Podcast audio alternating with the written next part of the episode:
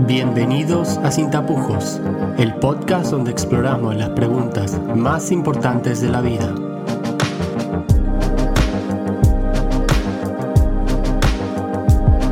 Pues estamos aquí con Ahmed. em, como vemos está grabando bien. Así que Ahmed, em, muchísimas gracias por estar hoy conmigo acá sentado y por recibirme en tu, en tu oficina. Estoy muy contento de, de tenerte y, y bueno, eh, ¿por qué no nos decís quién sos y, y bueno, nos hablas un poco acerca de tu vida y tal? Vale, bueno, en primer lugar, el, el placer es mío de tenerte aquí, que hayas contado conmigo y que hayas confiado en mí para este programa, para este espacio de conocimiento de unos a otros, que considero que en estos tiempos que estamos viviendo es algo de tremenda importancia, el que nos conozcamos, porque como siempre se dice, la ignorancia es lo que conduce al miedo y el miedo es lo que conduce al odio. Entonces, cuando se elimina esa ignorancia y se sabe de verdad lo que son las cosas y cómo son las cosas y cómo son las personas, eliminamos mucho de ese miedo y mucho de ese terror que estamos viviendo a nuestro alrededor. Bueno, mi nombre es Ahmed Bermejo. Yo soy hijo de padre gallego y madre americana de California y soy eh, segunda generación. ¿A qué me refiero con que soy segunda generación? A que mis padres se hacen musulmanes. Mis padres venían de una cultura eh, cristiana, católica, que pasa por todo ese movimiento hippie de búsqueda y están buscando, están en un proceso de buscar algo y lo que encuentran es el Islam. Y entonces se hacen musulmanes algunos años antes de que yo naciera y entonces yo ya nazco en, como gusta decir, en el seno de una familia musulmana. Mi educación es algo especial porque desde muy temprana edad eh, estoy fuera de lo que es el sistema educativo normal y a lo que me dedico desde bien pequeñito es al aprendizaje del Corán. Recuerdo que tenía un, un maestro, un maestro que tengo muchísimo cariño y estima, con el que íbamos al colegio por la mañana y por las tardes, como ocurre en tantas de las comunidades musulmanas, íbamos a la mezquita o al centro islámico a aprender algo de Corán con él. Y recuerdo, es uno de esos recuerdos muy vívidos que tengo grabados, que una tarde, normalmente éramos 30, 40 niños, ese día éramos tres o cuatro nada más, no, no recuerdo exactamente el por qué, pero éramos muy poquitos, y me dice, Ahmed, quiero que vayamos a dar un paseo, quiero que vayamos a dar una vuelta. Y era un hombre, era un maestro que cuando tenía algo importante que decirte, te llevaba a dar un paseo. Y, y recuerdo mm, paseos anteriores con él y sobre todo paseos posteriores con él en los que me llevaba a dar un paseo y me decía cosas importantes. Entonces manda al resto de alumnos a merendar, le dice, bueno, podéis ir a comprar algo para merendar o ir a merendar y tú hazme vente conmigo. Yo ahí ya empiezo a pensar, uy, a saber qué es lo que tendrá que decir. Yo tendría unos 9, 10 años, no más. Y recuerdo que me dice Ahmed, yo creo que tú eh, deberías dejar la escuela por completo y deberías, y deberías venirte aquí conmigo a estudiar íntegramente el Corán. Mañana y tarde conmigo. Evidentemente yo le digo que no. Que yo quería seguir en mi colegio, con mis amigos de toda la vida, no sé qué. Que yo meterme a estudiar el Corán mañana y tarde, que yo estaba muy bien yendo allí por las tardes, vale, que memorizaba rápido y que aprendía bien y que entendía, pero que no, no, no. Que se dejara de rollos conmigo, que no quería nada de eso. Pero me insiste. Y me dice, voy a hablar con tus padres. Y yo le digo, no, sí, Mohamed, no hable usted con mis padres porque yo no quiero. Pero claro, ¿qué tenía yo, qué poder de convicción tenía yo para decir que no? Finalmente habla con mis padres y mis padres muy contentos, son de esa primera generación, ¿no? como he dicho antes, que tiene un, un anhelo y un deseo muy grande por aprender y porque sus hijos aprendan el Islam, entonces encantados. Y empiezo a estudiar con él. Entonces ahí se inicia lo que sería mi proceso de aprendizaje del Islam. Un proceso que no termina, que después de eh, 20 años sigo en ese proceso de aprendizaje, pero ahí es cuando de verdad, eh, de alguna forma, se marca el inicio, luego voy a Marruecos, paso diferentes etapas en diferentes ciudades y lugares de Marruecos, hasta que con ese mismo maestro, vuelvo a conectar con él, cuando monta una madrasa coránica en Mallorca. En Mallorca hubo un tiempo en el que había una pequeña madrasa coránica, realmente era una casa que un hombre había cedido para ello, y ahí nos juntamos algunos jóvenes. ¿Qué es una madrasa? Una madrasa es un lugar donde se enseña. Vale. Es una escuela. Es una escuela, sí. Pero esta, esta en concreto estaba dedicada principalmente al estudio del árabe y del Corán. Yo nos juntamos allí unos entre 15 y 20 chicos, principalmente todos españoles, de mi misma edad. Ahí ya tendría yo 13, 14 años. También había algunos ingleses y de, de otras partes, pero principalmente españoles, en el que con este maestro nos dedicamos al, al estudio del Corán. Y ahí yo sí que ya recuerdo muchos de esos paseos con él, hablando de cosas trascendentales y de eh, dándome consejos que he mm, guardado ¿no? como, como oro en paño. Eh, tras ese periodo en el que estoy cuatro o cinco años, 100% dedicado al aprendizaje del Corán, del árabe y de algunas de las ciencias islámicas, vuelvo nuevamente a Marruecos allá especializarme, por decirlo de alguna manera, ¿no? Allá sí que de verdad centrarme con diferentes maestros en diferentes lugares, siempre de una manera muy tradicional.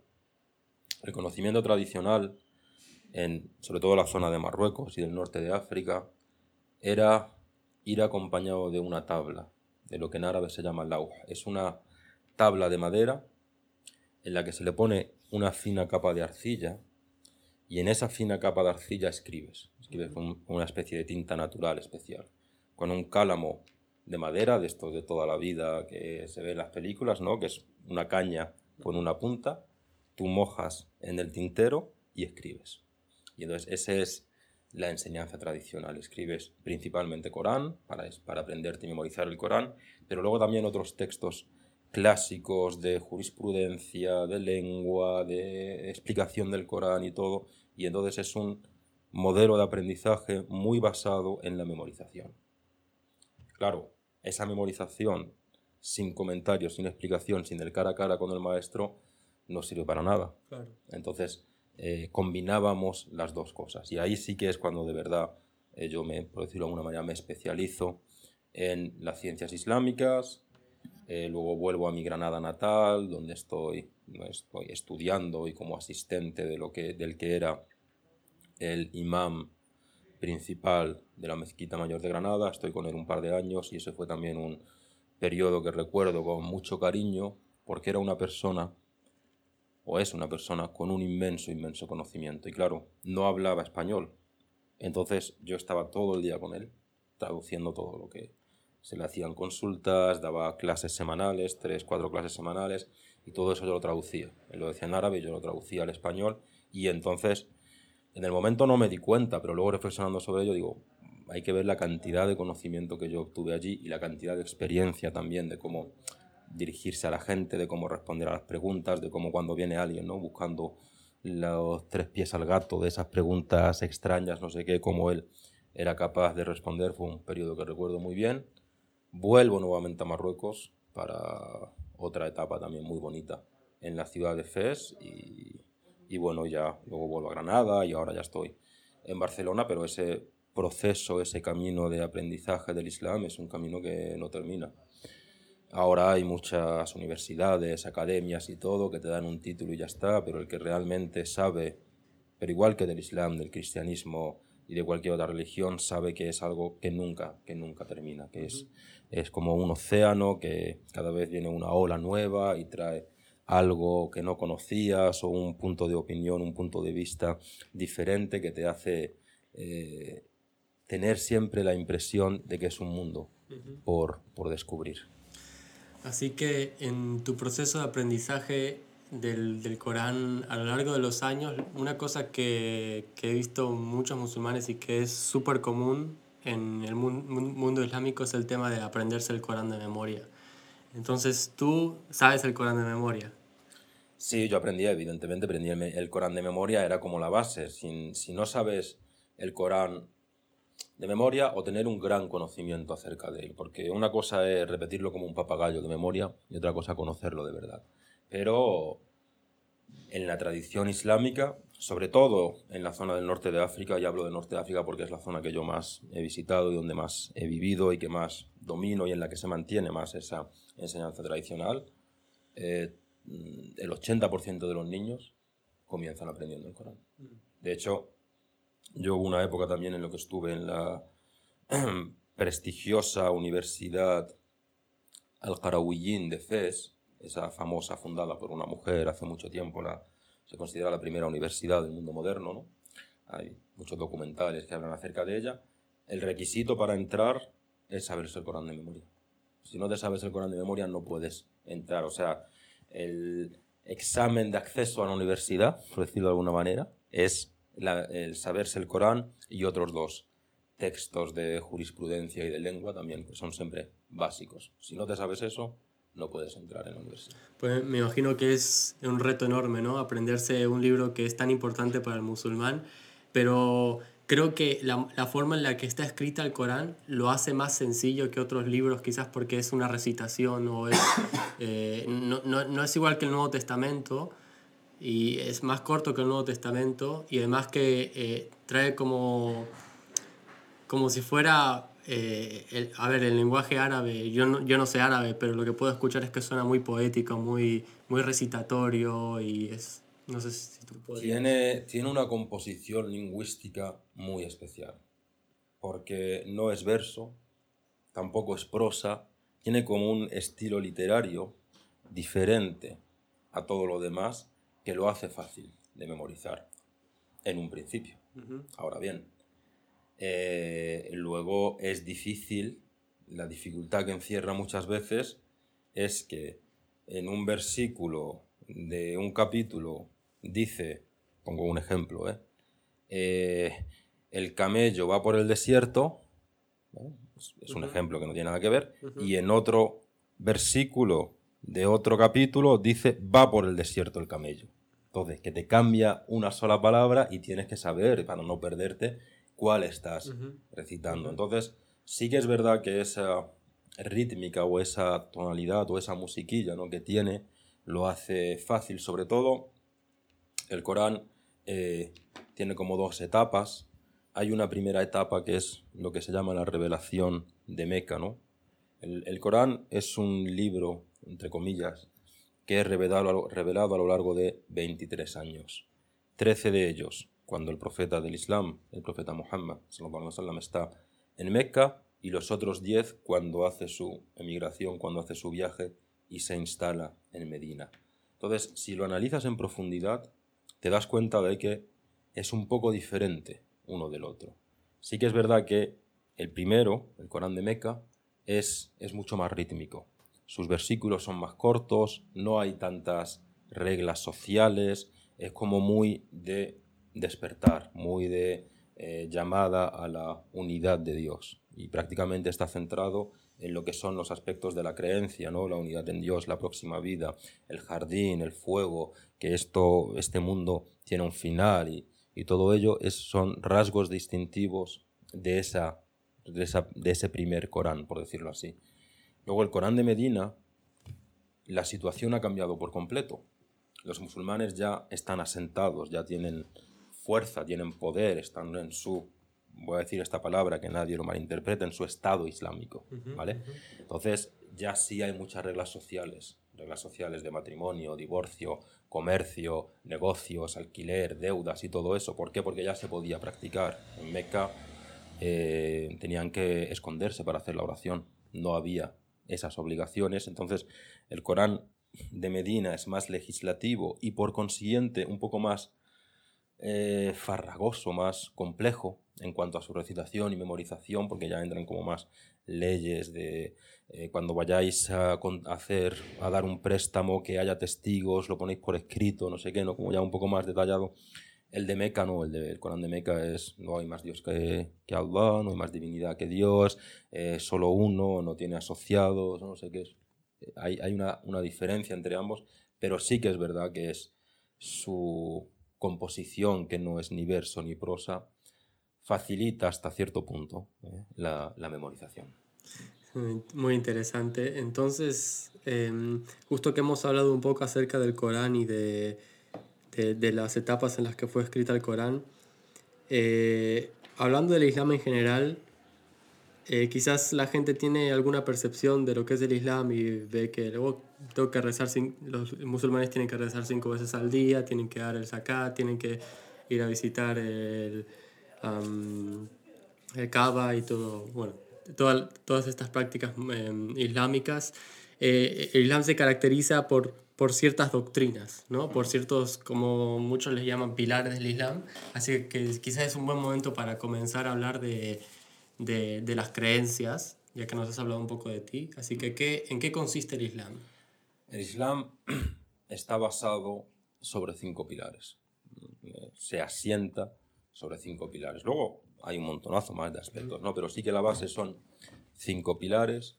El primero de ellos, y más importante, es atestiguar o la confirmación y atestiguación de que no hay más Dios que Allah. Es decir, no hay más divinidad que Dios, que únicamente hay un Dios solo, sin asociado, que no tiene hijos, que no tiene hijas, que no es hijo de nada ni de nadie, que no tiene partícipes con él en la creación de la existencia del mundo ni nada de ello.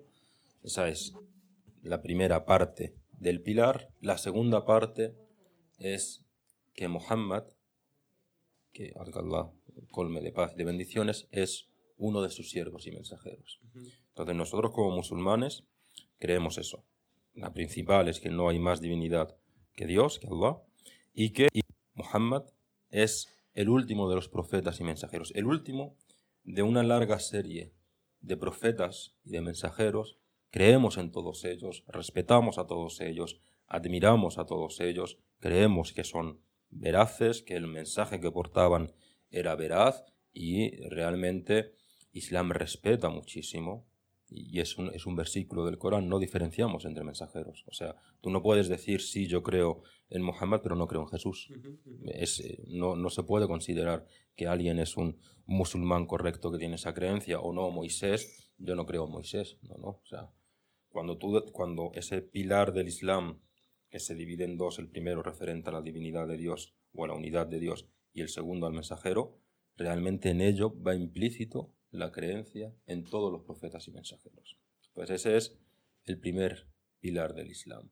De allí podríamos eh, detenernos para hablar sobre quién es Muhammad, sobre quién es el mensajero del Islam Muhammad, y yo creo que es interesante hablar de él porque es esa figura que realmente, eh, como nos, para nosotros, para los musulmanes, es la puesta en práctica del Corán se habla del Corán, el libro de los musulmanes, pero claro, al final el Corán es un libro.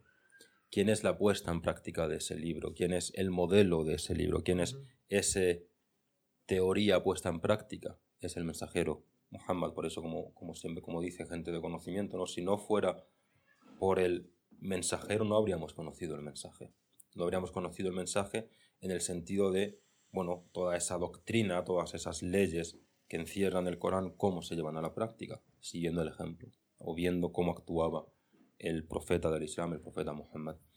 Entonces, él era un hombre de la Meca, nace en el conocido como el año del elefante. Antiguamente los años se conocían por los sucesos importantes que habían ocurrido en ese año. ¿Y por qué se le llama el año del elefante? Porque eh, en ese año la Meca, la Cava, ese cuadro negro que vemos por televisión y en eh, póster y todo eso, a donde peregrinan los musulmanes, eso llevaba desde tiempos ancestrales allí y era un lugar de peregrinaje de toda la península arábiga, con creencias del profeta Abraham, cosas que habían permanecido, estaba ya llena de ídolos y de todo, pero bueno, seguía siendo un lugar de preeminencia y un lugar al que viajaban todos los árabes de la península. Entonces, en un momento dado, un virrey de la zona del Yemen eh, tiene el anhelo y el deseo de que todo ese flujo de personas que acudían a la Meca y que dejaban tanto dinero, al final la economía es lo que mueve, no nos vamos a engañar, eh, acudiera a él. De que todo ese flujo de gente, en vez de ir a Meca, fuera a Sanaa, su capital, en el Yemen. Y entonces construye una gran catedral o una gran un gran templo con mármoles, con diamantes, con oro, o sea, del más alto, invirtiendo muchas riquezas en él. Pero claro, eh, la gente no va. ¿Por qué? Porque lo de la Meca era algo que llevaban en su sangre, que llevaban miles de años haciendo, o cientos de años haciendo. Y entonces dice, bueno, la única manera es destruir la cava. Y entonces pertrecha un ejército para destruir la cava y destruir la Meca, y para ello trae elefantes. Entonces son conocidos los sucesos o las narraciones que hablan de cómo esos elefantes, principalmente el jefe, eh, el grande, el grande de los elefantes, como cuando está acercándose a lo que es Meca, estando la cava en el medio, eh, no avanza. Avanza, le giran para otro lado y avanza, le vuelven a girar, le golpean y todo para que avance hacia la cava y no avanza. Y entonces, es, por eso es conocido por el año del elefante. En ese año, luego ya eh, es algo que, es que está mencionado en el, en el Corán, un capítulo que está mencionado en el Corán que se llama el capítulo del elefante, que Allah envía pájaros con piedras en su pico y en sus patas, en sus garras o como se llame, que las lanzan y caen sobre, los, sobre ese ejército enemigo, y entonces huye y todo ello. Entonces ese es conocido como el año del elefante. En ese año nace el profeta. El profeta nace huérfano de padre. Su padre había muerto eh, algunos meses, que fueron dos o tres meses antes de que él naciera, habiendo dejado ya a su madre embarazada, y era un hombre que provenía de la mejor familia, de la familia de mayor reconocido linaje. Su infancia es, es una infancia muy, muy normal, muy natural, es, y es muy parecida a la del resto de, de chicos de Meca, ¿no? en el que había una costumbre que era eh, que los niños no se criaran con su familia, sino que había lo que se llamaba más de cría, que venían de lugares alejados, lugares, era gente más nómada, no había ese aire, aire viciado y esas costumbres viciadas que había en las ciudades y entonces lo mandaban a las afueras, a pueblos o a tiendas, a chozas de las, de las afueras y él, profeta del Islam, como tantos otros niños, pasa ese periodo. Luego vuelve a Meca, bueno, muchos sucesos que si nos pusiéramos a hablar de ellos llenaríamos muchos, muchos, muchos podcasts, pero eh, tiene una vida bastante normal es, durante una época de su vida trabaja como comerciante, trabaja como pastor, hace diferentes trabajos y lo importante es cuando recibe la revelación. Cuando recibe la revelación, que es el principio de la revelación del Corán, es cuando realmente pasa de ser Muhammad, al que la gente tenía muchísimo cariño, a ser el profeta Muhammad. Y cuando ya, ese momento es cuando cambia por completo su vida. Y la historia del comienzo de la revelación es que estando en una cueva, él se solía retirar. Tenía ese, ese anhelo por la, por la soledad, por la reflexión, ¿no? Veía, decía, bueno, aquí tiene que haber algo. Tiene que haber un creador, tiene que haber una creación. Esto no puede haber surgido de nada. Entonces se retiraba mucho a, reflexionar y a rezar, como quiera. Que rezase y recibe en una noche, en el mes de Ramadán, según la opinión más reconocida, recibe la revelación del Corán.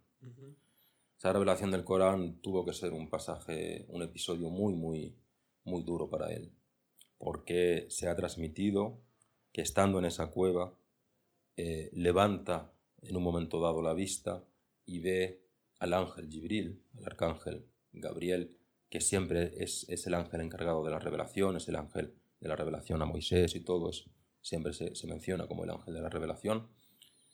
Lo ve ante él, lo abraza no sabemos exactamente cómo, tampoco Teresa demasiado lo abraza contra su pecho y le dice lee. Él era una persona iletrada, no sabía leer, no sabía escribir. Dice no sé leer. me dice es que lea, yo no sé leer. La palabra en árabe es ikra, lee. Y le vuelve a abrazar contra su pecho. El ángel vuelve a traerlo contra él, contra su pecho, lo suelta dejándole casi sin respiración y le dice lee, no sé leer. Y ya la tercera vez temiendo Muhammad que le volviera a abrazar y le dejara sin respiración, le dice, ¿qué tengo que leer? Y entonces es cuando justo en ese momento he revelado el principio o la primera revelación del Corán, que es, lee en el nombre de tu Señor que te ha creado. Lee en el nombre de tu Señor que te ha creado, que ha creado al hombre a partir de un coágulo de sangre y ese es el comienzo de la revelación. Y entonces cambia por completo su vida. A partir de ahí ya tiene un mensaje y tiene la obligación de transmitirlo. No es un mensaje para él, sino él tiene, recibe un mensaje, recibe una revelación que tiene que transmitir y comienza a llamar a la gente. De manera privada primero. Y lo hacía, era un hombre muy inteligente porque lo hacía, llamaba a la gente que sabía que iba a responder, que veía en ellos unas cualidades sinceras, de buen comportamiento, de eh, buenos modales, como por ejemplo su gran amigo Abu Bakr, que a la postre sería el primer, primero de los califas del Islam, le habla y no tiene ninguna duda. Y entonces así va como de manera secreta, no va ampliándose el número de musulmanes. Y claro, cuando empieza a hacerse público y cuando los notables o los nobles empiezan a ver que pierden esa posición que tenían entre la gente, ¿por qué? Porque muchos pobres esclavos se hacen musulmanes o, empiezan a aceptar el Islam. Claro, eso para sus dueños y señores les ven que están perdiendo ese privilegio, esa posición que tenían entre la gente, comienza a ser perseguido el Islam. Pero permanece. El mensajero permanece en Meca durante 13 años, son años muy duros en los que hay muchas transmisiones de torturas, ataques, todo tipo de injurias, insultos a él en su persona y también evidentemente a, los otros que, se habían, que habían aceptado el Islam, que se habían hecho musulmanes. Y ese periodo termina con el gran suceso de la hijra. En árabe se llama la hijra, que es la emigración. es el, marca el primer año de la... Exactamente, es el viaje de Meca a Medina. Y de hecho, exactamente, nosotros cogemos ahora cualquier fecha del calendario islámico y siempre se dice esto ocurre en el segundo año de la hijra, mm. la égira. Y es lo que, porque es realmente lo que marca. Son 13 años de Meca, duros, mm, complejos, difíciles, turbios, y e, ocurre la emigración y los musulmanes llaman a un lugar en el que son recibidos con los brazos abiertos, en el que se asientan, en el que toman, se les da esa posición en, el que, en la que pueden establecer una sociedad y entonces, como decía Umar, el otro de los grandes compañeros del mensajero, eh, realmente ese viaje significó la diferencia entre la verdad y la falsedad, y entre la justicia y la o la injusticia y la justicia, la oscuridad y la luz. Y por eso ese es realmente eh, lo que marca eh, el hito de la expansión del Islam y luego en Medina son 10 años. Son 13 en Meca, 10 en Medina. 10 años de complejos también, es cuando empiezan todo lo que son las guerras, lo que son, claro, mm, hay una expansión del Islam, las tribus de los alrededores empiezan a interesarse y los que tienen privilegios empiezan a ver que pierden esos privilegios. Volvemos a la pasta, volvemos al tema económico, no pierden esa posición de prestigio, de influencia en la sociedad, toda esa influencia pasa a ser de los musulmanes y entonces ocurren una serie de expediciones militares y de batallas y, todo termina con, bueno, realmente no termina todo, ¿no? pero la vida del profeta Muhammad sallallahu alaihi wasallam termina en el décimo año de la Égira, en su décimo año de Medina, cuando eh, le asolan unas fiebres, una, una enfermedad natural. Hay conspiranoicos que dicen que fue envenenado realmente, y Dios sabe más, ¿no? pero fue un proceso natural, Dios sabe. Eh, fallece en, en, ese décimo año.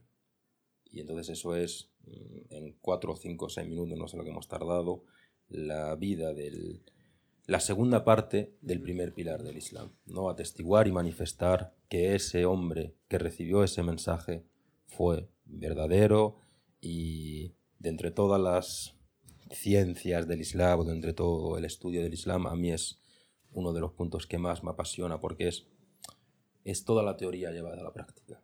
Su vida es toda la teoría llevada a la práctica. Entonces es como, no es, lo hace cercano. Hace, y, Dios dice en el Corán, en el mensajero tenéis un, un hermoso ejemplo, un ejemplo para imitar. No es un ángel eh, al que no se puede seguir, no es un ser humano como nosotros, con sus ciertos, con sus errores, con sus necesidades, con sus ir al baño, con su acostarse con mujeres, con sus bromas, con sus risas, con sus momentos de tristeza y de lamento. Entonces, claro, se hace muy cercano. Entonces, esa teoría mm, de aspiración del Islam, de altos modales, de valores, de comportamiento y todo, la ves cercana a ti. Y sí, hay muchos libros de jurisprudencia y los he estudiado y los sigo estudiando, muy amplios y de, y de leyes y de no sé qué, bueno, pero los valores, ¿dónde están? ¿Dónde está el modelo? ¿Dónde está el comportamiento? Está en él, está en su figura. Por eso a mí es algo que personalmente me, me apasiona porque lo veo muy cercano. Y es, es, lo mismo que pasa con, con, Jesús, estudiando la vida de Jesús, se te hace cercano, se te hace cercano y ves, ah, bueno, pues si él lo hacía, yo evidentemente no voy a llegar nunca a su nivel, pero, lo puedo, pero puedo tratar de, de acercarme a él. Y eh, si nos podemos centrar un segundito en la, en la primera parte de la vida de, de, del profeta del Islam, eh, que duró 13 años. Entonces, para poner ciertos números que la gente pueda entender, eh, en cuanto a, a, la fecha de su nacimiento, se podría decir que nació en el 570, ¿no? De la era común o después de Cristo, como diríamos. Y, y empezó lo que se podría decir eh, la primera revelación en el 610. En el 610, 40 Y después en el 623 fue cuando emigró a, a Medina. Medina. Y en el 633 es cuando fallece. Vale, vale, para que la gente tenga una referencia. Aproximadamente también. Son, son aproximaciones. Son, son, aproximaciones, no se sabe con exactitud. ¿Por qué? Porque nosotros, el calendario musulmán es un calendario lunar. Mm. Entonces, vale. eh, eh, los años lunares tienen a lo mejor 12, 13, vale, 14 días menos. Entonces, bueno, en un año no pasa nada, pero si estamos hablando de hace mil años, pues a lo mejor ha variado año arriba, año abajo, ¿vale? Pero sí, aproximadamente es eso. Vale, y en cuanto al contexto histórico, ese, se podría decir, si es correcto lo que digo, que en ese, en ese tiempo Meca era una, un centro de atracción en cuanto a... El, el Kaaba se usaba como centro de atracción y se ponían ídolos alrededor de, de, Era- de lo que era la Kaaba. Y, Era la cuna de la, de la adoración. y había muchas caravanas de... Y, había, y era también, por su, por su zona geográfica, era un lugar de mucho comercio. Realmente no de comercio en sí, pero sí de, era un punto en las caravanas. Ahí, ahí había caravanas que salían de Meca a lo que es la zona de Sham, lo que hoy en día sería la zona de Siria, y luego había caravanas también que salían de Meca lo que es la zona del Yemen, la zona baja de la península arábiga. Pero luego era, era un- una zona, todo lo que es la Meca, que no tenía agricultura, no vivía del comercio y de la, y de la cava, de la peregrinación, pero principalmente de la peregrinación. Y, y todo eh, familia importante o todo rey o, o reyezuelo de una tribu importante tenía allí sus ídolos. Se cuenta que había más de 360 ídolos en lo que es el recinto de dentro de la cava, dentro de lo que sería ese cubo o esa casa, pero también en los alrededores. Y la gente adoraba. Iba allí, les llevaba comida, se postraba ante ellos y todo como, como si, como esos... e- Es, es interesante porque no negaban la existencia de un ser superior, llamémoslo Allah, llamémoslo Dios, llamémoslo como queramos llamarle, pero para ellos esas divinidades, esas ídolos, esas estatuas que adoraban eran como dioses inferiores. Mm. Entonces no podían llegar al superior si no era a través de los inferiores. Pero claro, esa adoración a los inferiores les hacía olvidarse del, del superior. De hecho, es algo que vemos muy presente, por ejemplo, en, en- en la filosofía o en, o en los escritos, o en esto de Platón, por ejemplo. Esos semidioses, ¿no? Esas figuras de dioses inferiores.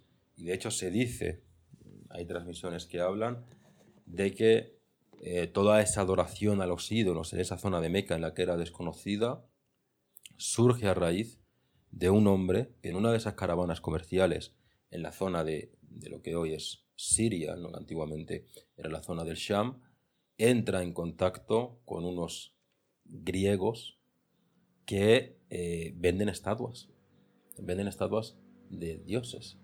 Y entonces él dice, pero si todo esto que es la cuna de la civilización, la cuna del pensamiento, con influencia, en toda esta zona del Sham ha habido otros profetas, adoran a ídolos, nosotros estamos retrasados porque no lo hacemos. Y entonces se lleva estatuas, las lleva allí y empieza a convertirse en algo, bueno, pues ahora está hecho una estatua, pues yo tengo que hacer una más grande.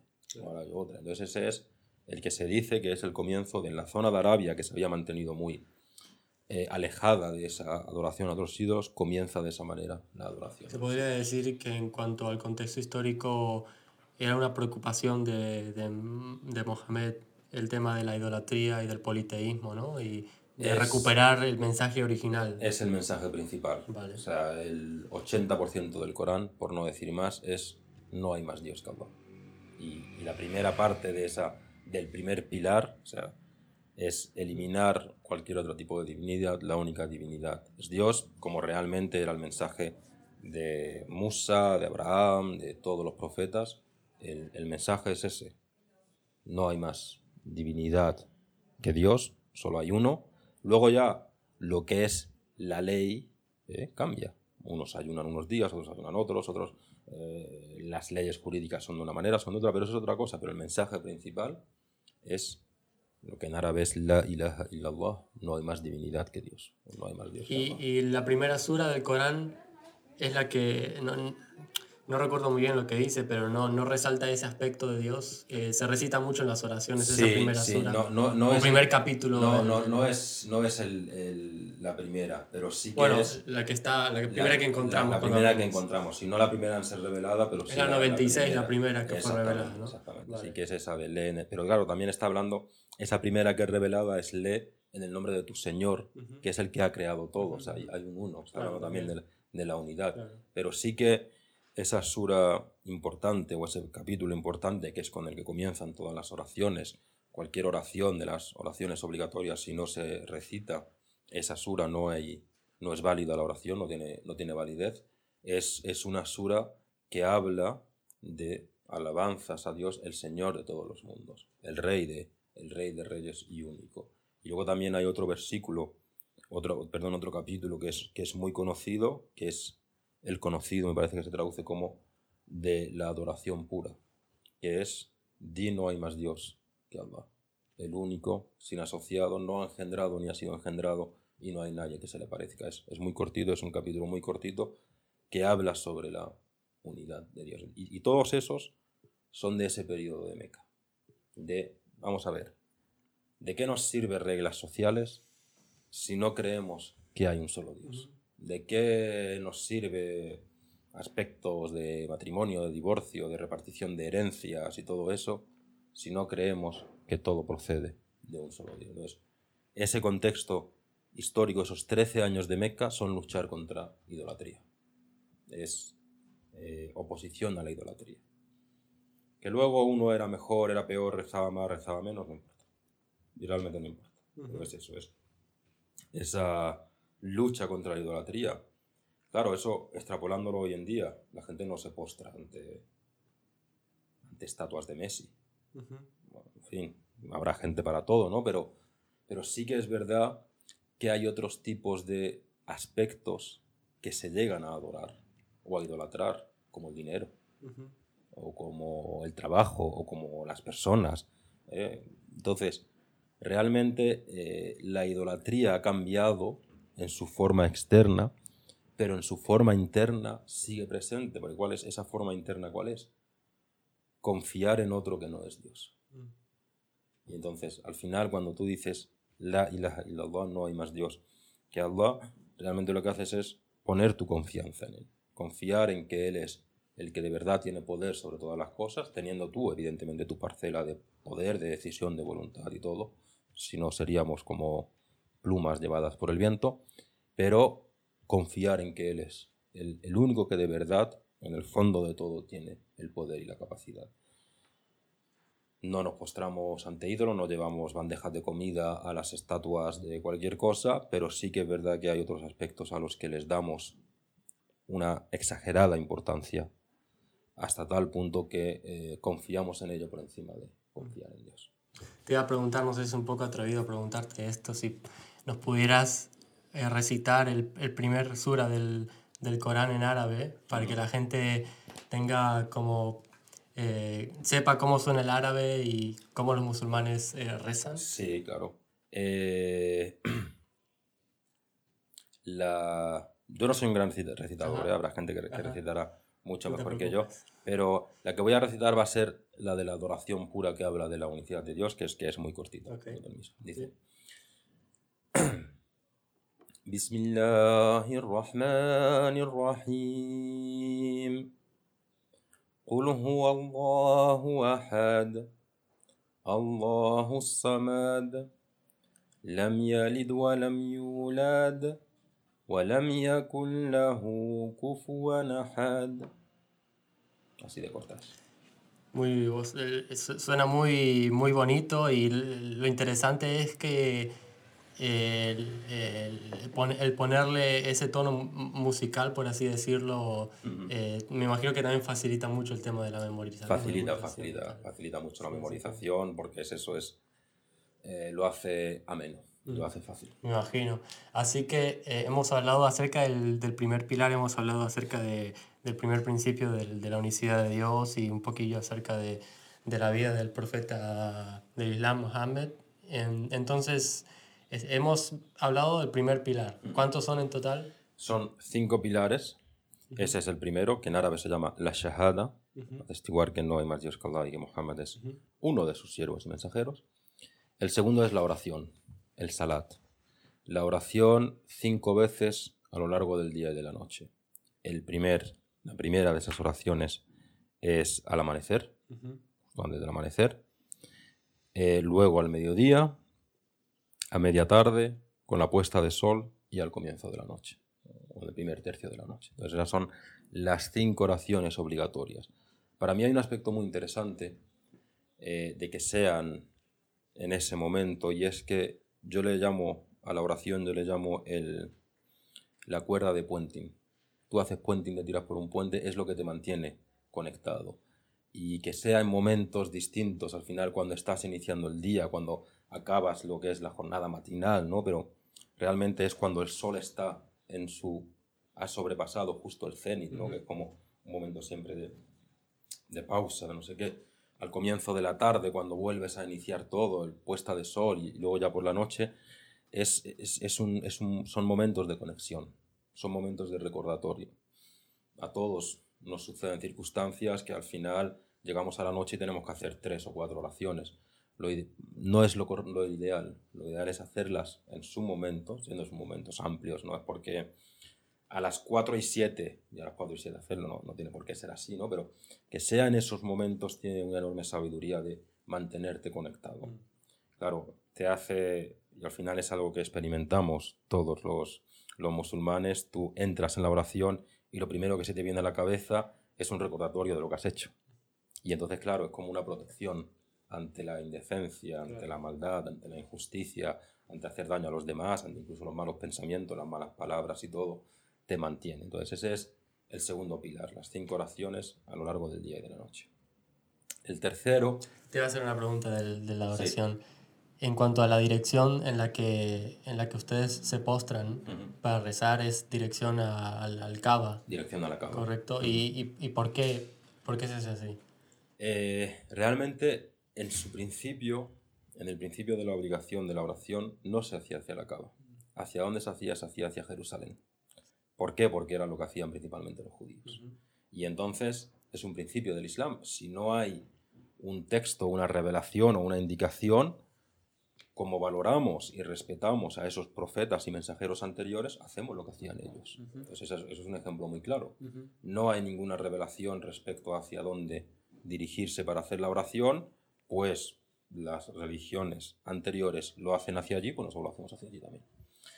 Eh, pero claro, eso al profeta y a los musulmanes les causaba pesar, porque les acusaban de eso. Les acusaban los, los enemigos del Islam, les acusaban, bueno, pero si vosotros lo que hacéis es seguir lo que hacen los, los demás, estáis trayendo algo nuevo, pero realmente estáis trayendo lo mismo, realmente es así, realmente es, es- es prácticamente lo mismo, ¿no? Entonces le, le acusan de ello hasta que llega un versículo del Corán que dice, oh Muhammad, hemos visto cómo te entristece este asunto, dirige tu rostro hacia la casa sagrada, y la casa sagrada es la Kaaba. Entonces, desde ese momento, los musulmanes, en el oriente y en el occidente de la tierra, cuando hacen la oración, hacia donde enfocan, hacia donde se encaran, es hacia la cava. Y también hay cierto tipo de, de cosas que ocurren antes de la oración, dependiendo tu estado, eh, si por así decirlo, de impureza, ¿no? Eh, la, no, no, recuerdo la palabra en español, una de ellas es el vudú, ¿no? que es un tipo de, de limpieza exterior. Eh, ¿Nos podrías hablar brevemente de, de sí, ello? la oración tiene unos requisitos, tiene unas condiciones previas. Una de ellas, y probablemente la más importante, es la purificación. Mm. se le suele decir la ablución. Mm, ablución. ablución. pero en fin, pocos sabemos lo que significa ablución. ¿no? Es una limpieza, es una limpieza externa en la que lavas las manos, la cara, los brazos, la cabeza, los pies, los oídos, la boca y eso, ¿no? Pero, pero tiene un componente de que debería, debería tener un componente de limpieza o de conciencia interna también, porque en el Islam todo tiene esos dos, esos dos caras, externo e interno. La oración son todo actos externos, pero debería conllevar esa reflexión interna de qué estoy haciendo. La purificación es lo mismo. Tú te lavas, eh, eso, una serie de miembros del cuerpo, una serie de veces. Esa es la purificación externa, la ablución, condición o requisito previo para hacer la oración, pero al mismo tiempo es una forma de purificación interna también. Es una también un tipo de preparación de para la oración. De conciencia, de voy a hacerlo, o sea, de como que te están metiendo de lleno mm. en el papel por la importancia que tiene la oración. Eh, también si tienes algún tipo de, de impureza, de, de orina, de cualquier aspecto impuro en la piel, tienes que limpiarlo. En la ropa tienes que limpiarlo. O incluso después de, por ejemplo, si tú estás casado, el acto sexual, pues también. Requiere también, porque no es que eh, el acto sexual sea impuro. En el Islam, mm, a diferencia del judaísmo, por ejemplo, el acto sexual es un acto de que es considerado incluso uno de los mejores aspectos que hay, mientras se haga de manera lícita. Y hay un, hay un episodio muy bonito en el que un grupo de... En el Islam hay un concepto que se llama sadaqa, que se suele traducir como caridad, ¿no? Dar, dar con generosidad a los demás, riqueza, tiempo, atención, lo que sea, dar. Y entonces hay una transmisión, que en árabe se llama hadith, eh, en el que un grupo de compañeros va a ver al profeta. Y le hizo mensajero a Allah, claro. La gente rica tiene más opciones, más posibilidades de hacer el bien que nosotros, que somos gente pobre. Porque nosotros no tenemos dinero para dar. y, tampoco tenemos tiempo porque nos tenemos que ocupar de ganar el sustento para nuestras familias y todo. Entonces, la gente rica tiene más posibilidades de dar. Y entonces le dice el profeta, no, no, no. Ellos dan riqueza, pero retirar un obstáculo del camino es, es parte de la sádaca, es parte de esa caridad. Eh, eh, recibir a tu hermano con una sonrisa es parte de esa caridad también. Eh, despertar una sonrisa en tu hermano que tiene algún tipo de problema y tú hablas con él y le tranquilizas y le calmas y le das consejo también es parte. Y al final acaba diciendo, y mantener relaciones sexuales con tu mujer también lo es. Y claro, se lleva las manos a la cabeza, pero bueno, pero si eso es satisfacer nuestros deseos, nuestros apetitos, no sé qué. Dijo, eso es parte. ¿Por qué? Porque al hacerlo de manera correcta con vuestra esposa, no cometiendo adulterio ni nada de manera correcta, entonces es, parte, es parte del bien. Y evidentemente, cuando, cuando lo haces, requiere de una purificación. También eh, cuando vas al baño a orinar o una ventosidad, todos esos son aspectos impuros, entre comillas, que requieren de una purificación para hacer la oración. Interesante. Así que bueno, este sería el, el segundo pilar del Islam. Y entonces, ¿qué nos dice el tercero? El tercero nos dice ahonda en ese aspecto de la caridad, no me gusta la palabra caridad, que es el zakat. En árabe se llama zakat. Zakat, yo creo que en la Real Academia de la Lengua aceptan azaque. Azaque. ¿Te gusta más azaque? Eh, no, no. me gusta zakat. zakat es, es, como se dice, un impuesto sobre la riqueza. Realmente es el pago de una cantidad de, riqueza si llegas a un mínimo y tienes una riqueza acumulada para los pobres y los más necesitados. Es una forma de gran equilibrio y justicia social. Es decir, se paga un 2,5% y se reparte entre los pobres, los necesitados, los viajeros, la gente que está ahogada por las deudas y es una forma muy, muy, muy interesante de equilibrio social. Los impuestos para los ricos y benefician a los pobres. No subir impuestos a los pobres y bajárselos a los ricos. ¿Y es, es eh, un 2,5% mensual? No, es un o- 2,5 anual. Anual. Es un 2,5 Oh, ok, ok. anual de tu riqueza acumulada que no has usado. Ok. O sea, es O sea, de tus ahorros. de tus ahorros que no has usado. Si tú los estás empleando, los estás moviendo, los estás usando para tus negocios y todo eso, no se cuenta. Claro. Porque es un capital que estás invirtiendo, que te debe, no sé qué. Pero si tú tienes ahí eh, una riqueza acumulada en un banco y tienes que tener un mínimo, si vas justo que llegas a fin de mes, no. No, pero es para. Es eso, es los que tienen un impuesto de los que tienen para los que no tienen. Y, y es en ese tiempo me imagino que no eras necesariamente dinero, sino también de tu ganado. Exactamente, o principalmente eh, ganado, agricultura. Vale. Gana- Ganado y agricultura. Y hoy día se podría traducir en tus ganancias financieras, ¿no? Y, y hoy día, por ejemplo, se dan, ese dinero se dan a organizaciones, a mezquitas o como... Bueno, eh, es algo que... Porque Sí. yo veo por internet muchas organizaciones musulmanas que dicen, tú puedes dar tu zakat a nosotros y es válido. Sí, válido es. Ahora bien, ¿cuál es la sabiduría que hay, que hay en el zakat? La sabiduría que hay en el zakat es beneficiar a las personas. ¿A qué personas? A las más necesitadas. Y por eso siempre la mayoría de los hombres de conocimiento dicen, repártelo cerca, en tu comunidad. Porque en tu comunidad siempre va a haber gente muy necesitada. Evidentemente hay gente pasando muchísimas dificultades en muchos lugares del mundo, pero eh, con el tema del zakat, y no digo que sea incorrecto ni muchísimo menos, pero a mí me gusta dar preferencia a tu comunidad local, porque así subes el nivel de esa comunidad, beneficias a esa comunidad y esa comunidad genera riqueza, genera zakat y puede- se va ampliando ese círculo de ayuda. Entonces, sí, es, mejor trabajar eh, donde, en tu entorno más cercano, ¿no? Es donde tienes más accesibilidad, por así decirlo. Es más difícil donar a, a otras partes, tampoco sabes muy bien lo que hacen con el es- dinero. También es que hay esa incertidumbre, yo no pienso mal, ni muchísimo menos, ¿no? pero siempre eh, tiene ese halo de, de incertidumbre contra el que, bueno, mm, mejor protegerse. Vale, bien. Entonces, eh, eh, Pero es, para mí el tema importante del zakat es esa redistribución, ese, ese equilibrio. Y ese eso. ¿Quién lo paga? Los que tienen. Los que no tienen se ven beneficiados de ello.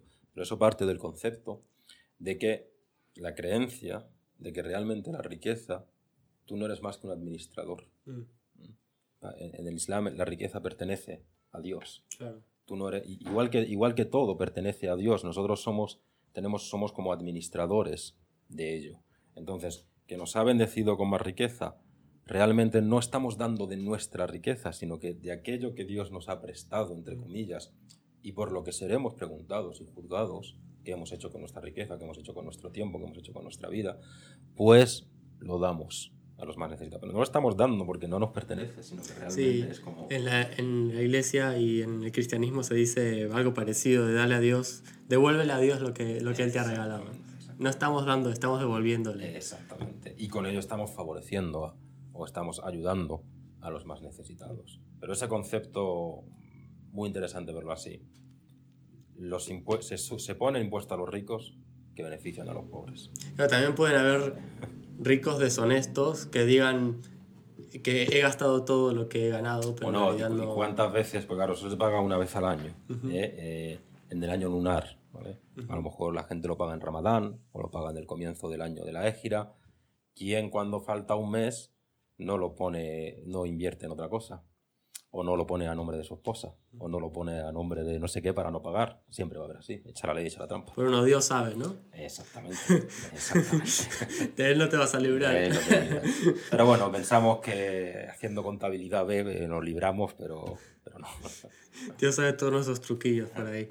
Entonces eh, vimos el zakat. em, entonces, ¿cuál es el, el cuarto pilar? El cuarto pilar es eh, el Ramadán, el ayuno del mes de Ramadán. Ramadán es el noveno mes lunar, el calendario lunar es el noveno, y Ramadán eh, consiste en abstenerse de comer, beber, fumar, mantener relaciones sexuales desde el amanecer hasta la puesta de sol.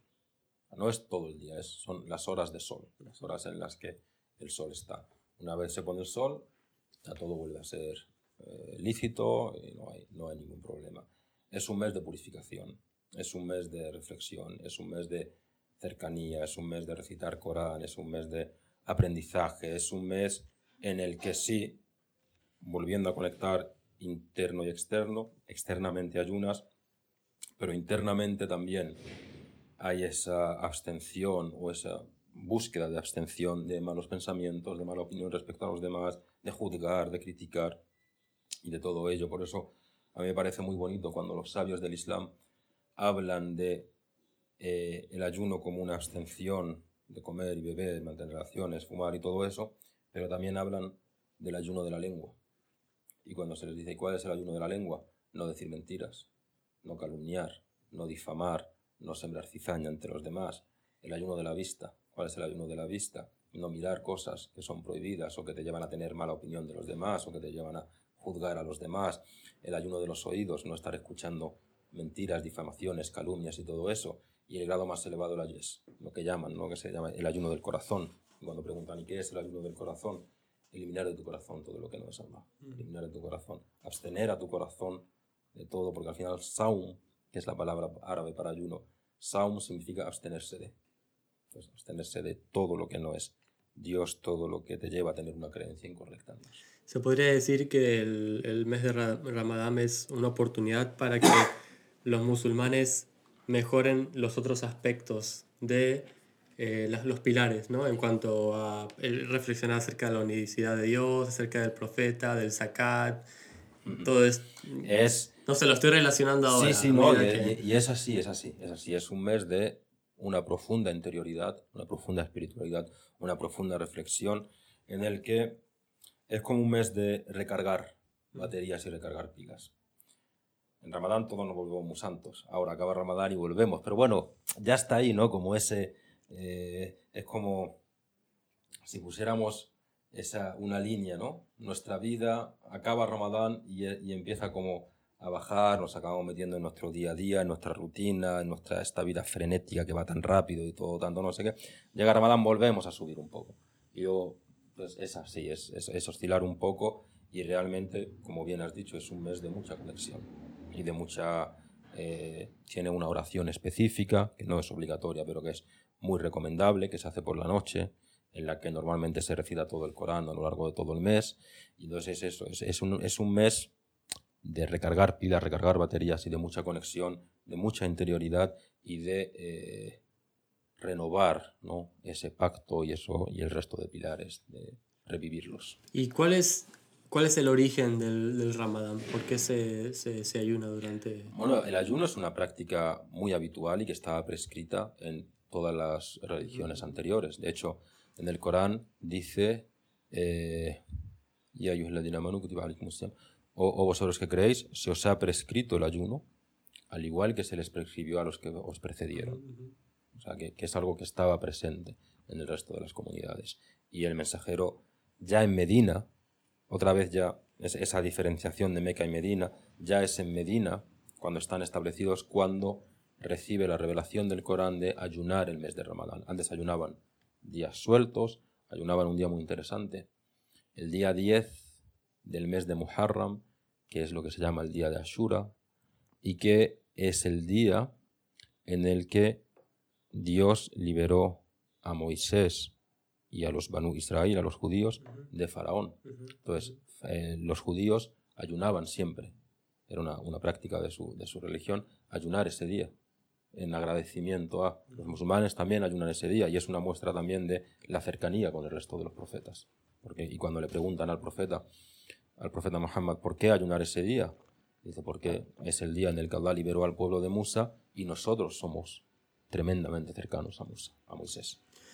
Y lo que noto y lo que he visto y es que obviamente se abstienen de comer entre las partes del día donde hay, bueno, en, durante el día y, y, comen cuando no hay eh, luz del sol, ¿no? Sí. Y eh, Si no recuerdo mal, un amigo que es musulmán dice que se levantaba a las, a las 4 de la mañana, si es correcto, y, y aprovechaban, no sé si iban todos a la mezquita y comían juntos. Se hace como un banquete. Sí, e- es también, Ramadán tiene también un aspecto muy de hermandad, muy de unión, muy social. ¿vale? Este año no ha sido así, con todo el tema, era pleno, cogido en pleno confinamiento, ha sido un, un año, un Ramadán muy especial, muy diferente. Se ha- no se ha hecho nada así eh, online. Eh, hombre, yo daba clases, pero claro, comer online al final te están comiendo, es que no... Hombre, supongo que habría gente, ¿no? Que Cada uno en su casa hacía fotos, hacía live de Instagram de cómo estaban comiendo y todo eso, ¿no? Pero ha sido un Ramadán muy especial. Pero sí que el Ramadán tiene, con la oración, lo que marca al final del ayuno es la oración de la puesta de sol, que en árabe es la oración de Maghrib. Entonces sí que después de esa oración las familias o se suele invitar a la gente y sí que se reúnen delante de una mesa llena a reventar. Al final no comen nada. Porque no tiene, te entra mucho por los ojos y tiene mucho no sé qué, pero a la mínima tienes el estómago lleno. ¿Por qué? Porque lo, lo, lo- lo achicas mucho. Y claro, y luego te quedas reventado en el sofá sin poder moverte, porque toda la sangre va al estómago, no sé qué es. Es un mes, es un mes muy curioso. Yo, y es una experiencia muy bonita. Tantas horas ayunando. No, no se hace tan difícil. No se hace difícil. Y yo es algo que animo mucho a la gente a probar. Ahmed, a mí me preguntan, no, bueno, que estoy interesado en Islam. Hay gente que dice, no, pues haz la oración. No, la oración ayuna. Ayuna porque es algo, es una, es una- al final estamos con el ayuno, estás renunciando a tu instinto más natural, que es el de cuando naces buscar el pecho de tu madre es el alimento, es la comida y la bebida. Estás renunciando a ese instinto más natural. Y entonces tiene un aspecto muy bonito. Yo es algo que, animo mucho a la gente a hacer. eh, tampoco tiene por qué ser tantas horas y realmente cambia. En verano es más duro porque el día es más largo. En invierno amanece a las 7 y a las 7 o incluso antes ya, antes ya se ha puesto el sol, o sea, son muchas menos horas. Ahora en verano, cuando es de 4 a 10, se hace más durillo. ¿Has, has conocido a gente que no es musulmana que ha ido a comer a las 4 de la mañana a una mezquita? Porque yo lo que he visto es que son que, que dan la bienvenida a, no sé si a cualquiera que quiera ir a, y, y compartir de la hermandad. Y Sí, sí, has sí. tenido esas Sí, sí, he, experiencias. teni- sí. he tenido esa experiencia, claro, depende de las políticas de cada mezquita y eso, pero sí. Normalmente la que se suele hacer abierta, en la que se invita a gente, es, la, es a la puesta de sol. Que ya digo, dependiendo de la estación en la que te encuentres, otoño, invierno, pero puede ser ahora, ahora por ejemplo, es casi a las 8, un poco antes de las 8. Esa es la que sí se suele compartir. Al final la de las 4 de la mañana la haces en tu casa, estás medio dormido. está- no, no, no no, no tiene tanta conexión. Pero sí que esa es la que se suele invitar. Yo recuerdo cuando yo vivía en Granada, la mezquita en la que estaba, eh, hacíamos comida todos los días. Invitábamos a todos los musulmanes, evidentemente, pero también acudía mucha gente no musulmana a compartir ese momento de, es un momento de alegría, de, de festividad realmente, porque llevas tantas horas sin comer y estás compartiendo con otra gente, risas, y es un momento muy bonito. ¿Y has, has alguna vez experimentado eh, algún no musulmán que ayune los 40 días? 30. 30. 30 días. Eh, sí he conocido a gente que ha, que ha hecho los 30 días. Sí he, cono- sí he conocido a gente que ha hecho los 30 días y que, bueno, eh, los dos que conozco de testimonio directo que lo hicieron se han hecho musulmanes. Acabaron aceptando el Islam. Interesante. Entonces, em, bueno, tenemos esos eh, cuatro pilares y falta el último, que si no me equivoco es el, el peregrinaje a, a la Cava, ¿no? Al menos una vez. El quinto pilar del Islam es la peregrinación a la Meca, la peregrinación a la Kaaba, al menos una vez en tu vida, siempre y cuando tengas medios, tanto económicos como físicos, posibilidades para hacerlo. Si no lo tienes, no es una obligación para ti. Y hoy en día está muy caro el viaje, es una locura. Y en fin, está, está bastante difícil, pero si no tienes medios, si no tienes posibilidades físicas, económicas, laborales, eh, mentales o lo que sea, deja de ser una obligación. Entonces es, es, es, es un pilar, yo diría entre paréntesis. Más flexible. Exactamente. Si lo tienes es obligatorio y es un pilar. Y si no lo haces, pues estás dejando algo obligatorio, estás dejando un pilar. Y por eso, cuando tengas esos medios y esas posibilidades, hazlo lo antes posible. Mm. Porque puede ser que luego no lo tengas más. Pero si no tienes, Y he, he- eh, he visto, bueno, he leído, no me acuerdo el, el que era, pero era eh, que el que va a, a- el que hace el, el- el peregrinaje a la Cava es como si estuviera rezando conmigo o, al- o a mi lado, o no me acuerdo qué es lo que decía, o el, eh, básicamente era de la importancia de, de ir al, al Kaaba a, a re- a rezar, la importancia que tiene para el musulmán, porque es, es un lugar tan, tan importante para el... Para el, el- sí, no conozco el- el- lo que has mencionado, puede ser, en fin, yo tampoco soy Quiz- una- soy quizás una- yo estoy... No, yo tampoco soy una enciclopedia, ¿eh? que, que hay, que hay mucho, conozco una gota dentro de un océano, pero sí que es verdad que hay transmisiones que hablan de la importancia de rezar allí y a mí hay una particularmente que me gusta mucho que dice, el que hace la peregrinación, que dijo el mensajero Muhammad, dijo, el que hace la peregrinación correcta, ¿no? respetando todos los requisitos y condiciones y obligaciones y todo lo que hay dentro de ello, es como vuelve como si volvieran a hacer Mm. limpio de faltas, limpio de pecados, limpio de errores por lo que ello significa. Muy interesante. Así que, bueno, estos, estos cinco pilares se podrían decir que son eh, más prácticos, ¿no? Eh, pero también hay pilares en cuanto a creencias, ¿no? Hay cinco pilares prácticos, cinco pilares eh, teóricos. O... Sí, sí, estos son... Bueno, no, seis. Son Seis, seis. son seis, Son son seis. Estos son lo- los pilares exactamente, los pilares de eh, práctica. Sí, me, me ha gustado esa definición.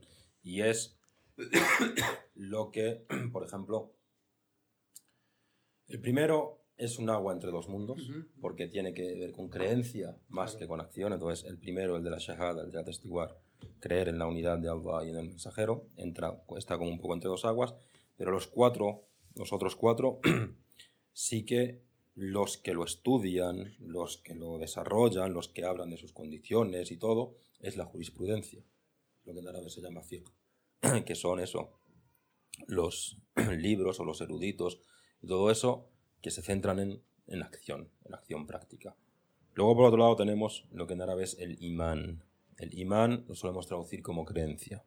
Entonces, ahí sí hay seis pilares que son todos teológicos o teóricos, que, son, que son de creencia. Ahora bien, siempre se dice, cuando se define qué es la creencia, es aquello que cree tu corazón, pronuncia tu lengua y confirman tus miembros del cuerpo. O sea que también hay un componente práctico, de que no se, de que no se quede en, en aspectos teóricos o teológicos y ya está, sino que hay esa, esa llamada ¿no? a que te imbuyas de ello, que hagas que corra por tus venas y que tu comportamiento esté, tenga siempre eso presente. Entonces los seis pilares del imán, los seis pilares de la creencia, que realmente esos seis pilares de la creencia entran dentro, si lo queremos decir así, ¿no? Entran dentro de la ilaha illallah, de que no hay más Dios que Allah. Son eh, creer en Allah, creer en sus ángeles, creer en todos los ángeles, un número infinito de ángeles, no se conoce los ángeles, algunos son de mayor importancia que otros, los cuatro grandes arcángeles, ¿no? Eh, Gibril, eh, Gabriel, Micail, Israfil, Azrail, no lo sé en- en cómo se diría en castellano, eh, Gabriel, Miguel, Rafael y Israel, ¿no? O Azrail, eh, Israfil. La verdad es que no te podría decir ahora el del, del cuarto. Mm. Pero bueno, Cada uno, cada uno tiene su misión, son siervos hechos, son seres hechos de luz que no desobedecen a Allah y son mm, fieles cumplidores. Eh, luego están los ángeles encargados del fuego, los ángeles encargados del paraíso, los ángeles encargados de la naturaleza, en fin, hay infinidad de ángeles. Es, es un mundo muy bonito, el mundo angelical, la angeología se diría. Creen en Allah, en sus ángeles, en los mensajeros. Por eso digo que está conectado entre este, dentro de- del resto, todos los profetas y mensajeros. Los libros, los libros revelados. Es, eh, creemos que Moisés recibió la Torá, que Jesús eh, recibió el Evangelio, David recibió los Salmos y Mohammed recibió el Corán. Es, es parte de nuestra creencia creer en ello y que lo que contienen en su contenido original es correcto y procede exclusivamente de Dios. Eh, La predestinación, ¿no? El decreto, El exactamente, el decreto, la predestinación, que todo está escrito, pero que tú tienes influencia en ese decreto, ¿eh? o sea, no, porque si no es que es eso. No sé si has visto American Beauty, la película de American No Beauty. la he visto, pero sé cuál es. Y el comienzo es, es, el comienzo muy bonito. Es, es una bolsa de plástico llevada por el viento, con una banda sonora muy bonita, una, lo recomiendo. No una película, no, pero ese, ese principio es muy bonito. Una bolsa de plástico, es una, una escena larga, una bolsa de plástico llevada por el viento. No somos, realmente nosotros no somos eso. ¿Por qué? Porque tenemos capacidad de acción o capacidad de elección. Entonces, creer en la predestinación, creer en el decreto, es, es un pilar, es fundamental, pero claro, dentro de eso nosotros también tenemos capacidad de, de elección, realmente. Y el último es creer en el último día. Creer en que habrá una próxima vida, esta vida terminará, habrá una próxima vida en la que seremos juzgados por lo que hayamos hecho en esta vida y luego jardín, paraíso o infierno y fuego y que Dios nos libre a todos de, del infierno y que nos conduzca a todos al, al jardín al paraíso. Así que tenemos los cinco pilares, que bueno, uno de ellos es más una mezcla ¿no? de teórico y práctico, los, los otros cuatro son, son más eh, prácticos y tenemos estos seis de aquí que son teológicos, ¿no? O, o, eh, más te- teóricos y, y- y, eh, esto es como lo, lo básico que un musulmán debe creer y hacer para ser musulmán. Exactamente. Y luego está la guinda del pastel. ¿Cuál es la guinda del pastel? La guinda del pastel es lo que en árabe se llama ihsan. Ihsan es la excelencia. Y, y le preguntaron al mensajero Allah, ¿y qué es el ihsan? ¿Qué es esa excelencia? ¿no? Porque, y, y es, y es hay una tonalidad muy bonita en las palabras. Los cinco pilares, Islam, creencia, imán, y luego ihsan. ¿no? Son tres términos que, que suenan muy parecidos, tienen la misma composición lingüística. Y cuando le preguntan qué es el ihsan, dice adorar a Allah como si lo vieras. Y si no lo veas, que seas consciente de que Él te está viendo a ti. Es decir, tener presente a Dios en todo momento. Y es muy bonito porque dice adorar. Pero claro, beber agua puede ser adoración. Dormir puede ser adoración. Claro. Trabajar Tu vida, ¿no? toda tu vida es adoración. Entonces, que en toda tu vida tengas presente a Dios. Y entonces, ¿eso que te lleva? Te lleva a no mentir, te lleva a no robar, te lleva a no cometer cualquier tipo de perjuicio hacia los demás, te lleva a hablar bien de los demás, a tener buena opinión, buenos pensamientos y todo. Entonces, eso es como la guinda del pastel, o lo que, eh, la excelencia. Realmente, la traducción de Hassan es excelencia. Lo que, a lo que realmente todos y cada uno de nosotros, ya no diría musulmanes, sino todo ser humano debería aspirar. La Biblia dice, bueno, el, el apóstol Pablo algo parecido, que tenemos que presentar nuestros cuerpos como sacrificios vivos delante de Dios, como el cordero que era sacrificado en, el, en el altar, en el, en el templo y tal, que nosotros nos presentemos y de la misma forma ser excelentes en todo, en, en cada aspecto de nuestra vida. En cada aspecto de nuestra vida. Porque Buscar no solamente es cuando vamos a la mezquita o cuando hacemos tal y tal cosa, sino es en todo, en, toda, en en, todo, el trabajo, en, todo. el... Y realmente esa es la mejor propaganda de lo que somos. Esa es la mejor imagen de lo que somos. Y, y es una de las grandes desgracias del mundo islámico hoy en día. En la mezquita, wow, salimos por la puerta y... Madre mía. Sí. En, la, en, en el mundo cristiano eh, a, a ese tipo de personas les llamamos, en el caso del cristianismo, eh, los cristianos del do- de domingos. Nosotros los musulmanes de viernes. ¿Sí? ¿Les llaman así? Mm, sí, Interesante. Sí, sí, porque claro, el viernes es nuestro domingo, vuestro Sí, domingo sí, es nuestro viernes, eh, es donde tiene la, la oración esa especial, y sí, musulmanes de viernes o musulmanes de Ramadán. Porque en Ramadán todos... Claro, todos son santos. muy- exactamente. Sí, bueno, en el cristianismo igual, quizás en Semana Santa y Sí. tal, la gente se comporta de cierta Sí, forma. pero luego a la semana siguiente en Sevilla, yo vengo del sur, en la feria de Sevilla, Sí, y sí, sí. todo el otro extremo por Claro, completo. bueno. ¿Qué se va a hacer la gente? La gente es como es.